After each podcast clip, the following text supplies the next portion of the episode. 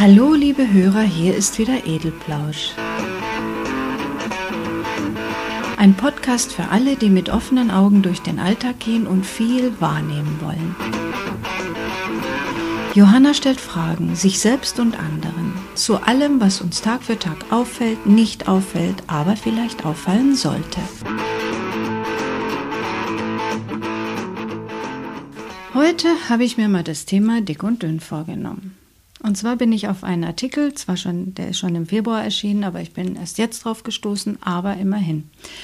Da stand drin, dass auch dieses Jahr, genau wie 2006 schon, besonders dünne Models von der Modewoche in Madrid ausgeschlossen wurden. Also bei uns in Deutschland sagt ja die Modebranche, sie hat da überhaupt kein Problem damit, weil äh, die große Masse der Frauen, die die Klamotten kaufen, sowieso Größe 40 bis 42 trägt und da braucht man keine so ganz so dünnen Models mehr. Aha. Also in der Modebranche, wo ja auch bereits die Modezeichner ihre Figuren fast nur als Striche aufs Papier bringen, das soll angeblich eleganter, anmutiger aussehen, da ist es natürlich auch billiger, mit weniger Stoff für die klein-kleinen Größen Mode zu schneidern. Wie zum Beispiel diese Größe Zero. Bei uns wäre das Konfektionsgröße 32. Das ist für ein zwölfjähriges Mädchen.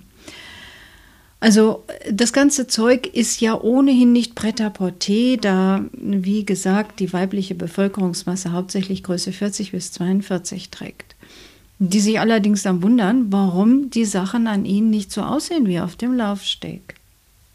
Aber eigentlich wollte ich nicht auf diesen Schlankheitswahn hinaus und die Sucht, äh, ständig Geld dafür auszugeben, nichts zu essen. Und zwar in Form von Diätkuren oder Schlankheitspillen. In anderen Teilen der Welt fehlt das Geld für Nahrung und bei uns wird es gegen Nahrung ausgegeben. Es ist ein Witz, es ist eine typische Farce unserer Überflussgesellschaft. Aber meine Frage war, warum verfallen eigentlich in der Hauptsache Frauen diesem Wahn? Ich kenne Männer, die wirklich abnehmen und den Umfang ihrer kleinen Kugel in der Körpermitte aus Gesundheitsgründen verringern sollten. Die finden sich jedoch völlig in Ordnung. Also im Gegenteil, die finden sich auch noch attraktiv und glauben, genügend Chancen zu haben, was sie auch durch permanentes Flirten dann beweisen wollen. Also Männer haben da offenbar überhaupt kein Problem. Wieso eigentlich? Sind die realitätsfremd oder haben die ein anderes, viel besseres Selbstwertgefühl als Frauen? Eine nette Antwort, wahrscheinlich sogar sehr passend, bekam ich von Ulrich. Ja, wenn ich genügend Geld nach Hause bringe, ist es doch wurscht, ob ich einen dicken Bauch habe. Also er hat keinen. Aber er scheint das Bild des Mannes von sich selbst eigentlich doch recht präzise anzugeben, oder nicht? Ich habe jetzt auch andere Männer befragt, jüngere, mittelalterliche und ältere, die schon in Pension sind. Dabei ist mir aufgefallen, dass die Jüngeren und die Älteren einheitlich angaben, dass sie sehr wohl Wert auf ihr Äußeres legen und es ihnen auch nicht ganz unwichtig sei, dass Frauen sie attraktiv fänden. Also diese Männer wollten lieber ohne Bauch sein. Sie gehen auch fleißig in Fitnessstudios, um sich an diesen äh, Waschbrettbauch heranzuarbeiten. Also wie gesagt, junge und alte, die schon im Ruhestand sind. Also mich hat das sehr gewundert, dass vor allen Dingen die älteren im Ruhestand befindlichen auch plötzlich so eitel waren. Denn die im mittleren Bereich, so um die 40 Jahre herum, die fanden es wichtiger, dass sie beruflichen Erfolg und Status präsentieren können. Wenn man dann mal ein wenig Speck angesetzt hat, macht das nicht so viel aus. Die Ehefrauen sind ja auch nicht immer so schlank. Aha, die Ehefrauen. Jetzt habe ich mich mal durch Informationen zu diesen Themen gequält und Gott sei Dank ist auch einiges hängen geblieben. Also nach wie vor stecken wir ja alle offenbar immer noch in diesen Rollenverteilungsklischees. Und da hat sich nämlich nicht wirklich etwas verändert. Und das drückt sich ganz klar in, in der Körperwahrnehmung von Männern und Frauen aus. Weil Männer sind im Großen und Ganzen mit ihrer Figur so ganz zufrieden. Ihr eigener Körper entspricht in ihrer eigenen Wahrnehmung oft genug dem des idealen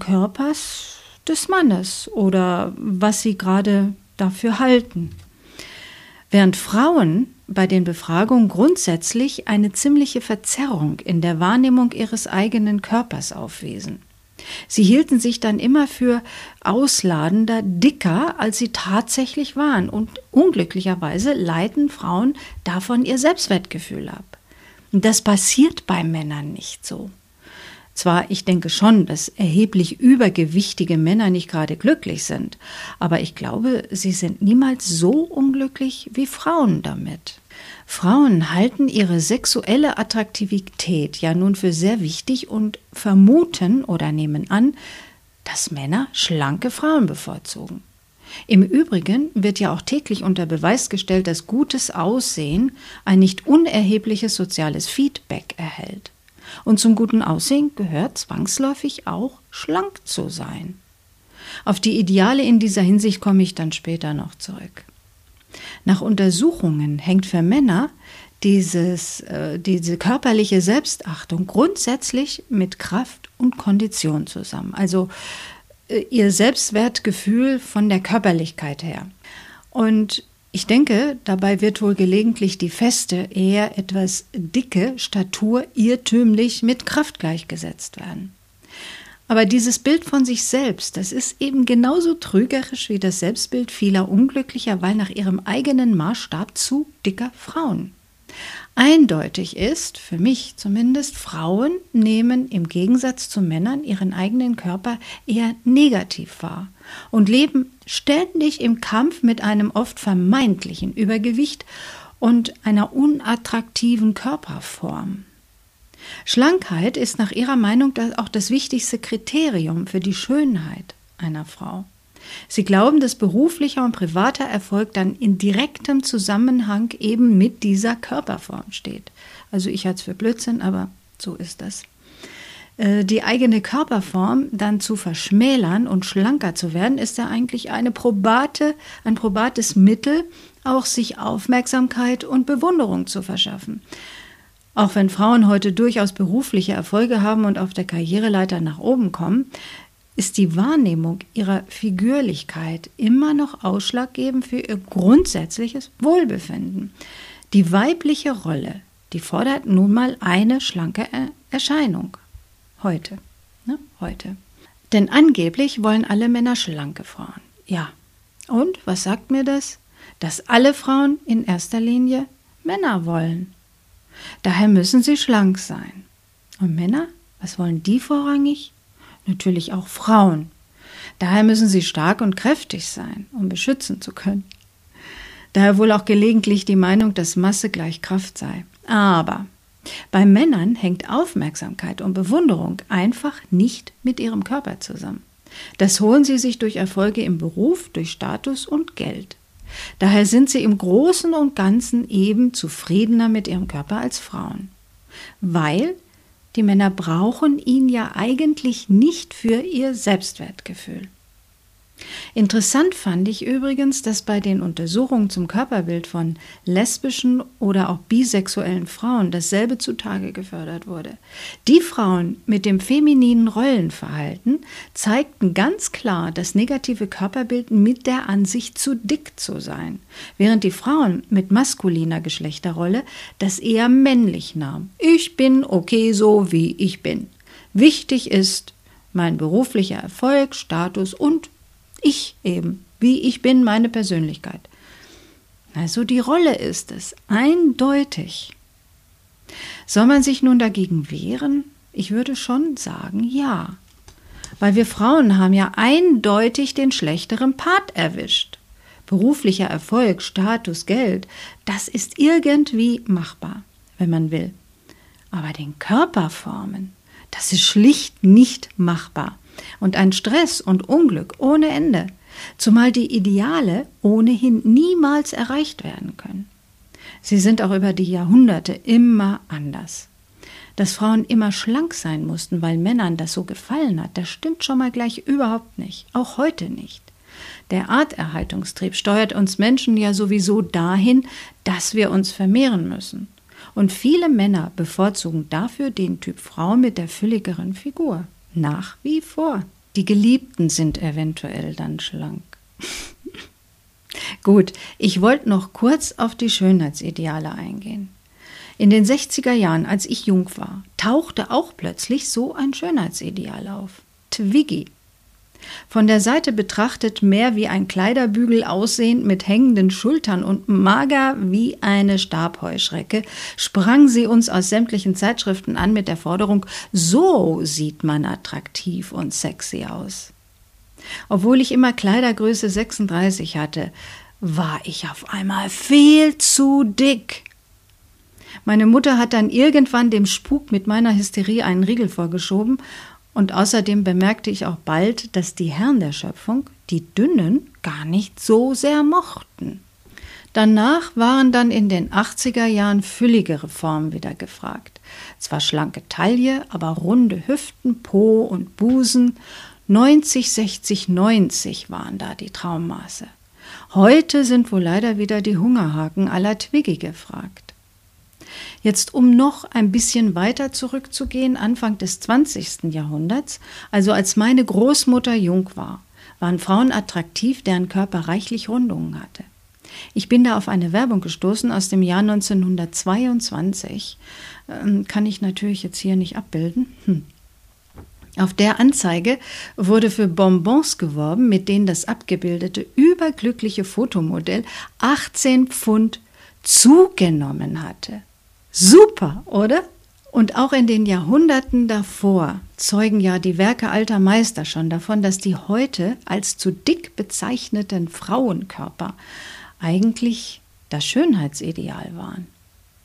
Also ich denke, die damalige Rolle der Frau in der Hauptsache Mutter und Hausfrau zu sein, hat wohl wesentlich zu diesem Schönheitsideal auch beigetragen. Also nebenbei bemerkt ist das ja auch noch ganz leicht zu erreichen. In den damaligen Bordellen, habe ich gelesen, haben die Damen immer fleißig Pralinen gefuttert, damit sie diese Formen auch vorweisen konnten. Im 17. Jahrhundert war allerdings eine enge Taille modern. Hüfte, Po und Oberschenkel sollten ruhig noch üppig sein, aber eben ganz schmale Taille. Ja, wie soll denn das funktionieren? Mit Hilfsmitteln natürlich. Wenn die Männer solche Frauen wünschen, dann werden sie es. Das Mieder wurde erfunden, die Taille eingeschnürt wie bei einer Wespe. Noch weiter zurück, im späten Mittelalter, so bis 1500, war das Schönheitsideal komplett anders. Schmales Becken, weite Taille und kleine Brüste, äußerst mädchenhaft. Also dazu sollte vielleicht auch erwähnt werden, dass zu der Zeit der christliche Glaube das Weltbild prägte und so eine ganz tiefe Gläubigkeit auch war und die Frau als ständige und schreckliche Versuchung für den Mann verstanden wurde, die nur eines im Sinne hatte, ihn zur Sünde zu verführen. Und daher war jegliche Körperlichkeit total verpönt. Schlichtes, unauffälliges und mädchenhaftes Auftreten war angesagt. Also ich frage mich bloß, wie die Frauen das nur hinbekommen haben. Schönheitsideale sind nun mal permanent im Wandel. Sie sind abhängig von kulturellen und auch religionsbedingten Gegebenheiten sowie auch von dem Nahrungsangebot in den jeweiligen Ländern. Wo es wenig zu essen gibt, ist ein eher dickerer Mensch das Schönheitsideal und wo es im Überfluss zu essen gibt, wie wohl auch bei uns, ist ein schlanker Mensch das Ideal. Zumindest eine Forderung für Frauen. Alle Ideale haben aber eins gemeinsam. Sie sind für keine Frau zu erreichen. Entweder mädchenhaft verhuscht, zierlich, mit fast keinem Busen, dann wieder Wespentaillenmäßig, geringer Busen, aber mit rundem Becken, dicken Po und Oberschenkeln oder großbusig, schmaltaillig und rundhüftig oder sportlich fest mit langen Beinen, schmalem maskulinem Becken, großem Busen, mein Gott, wo ist denn der Stoff, aus dem man diese Körper formt?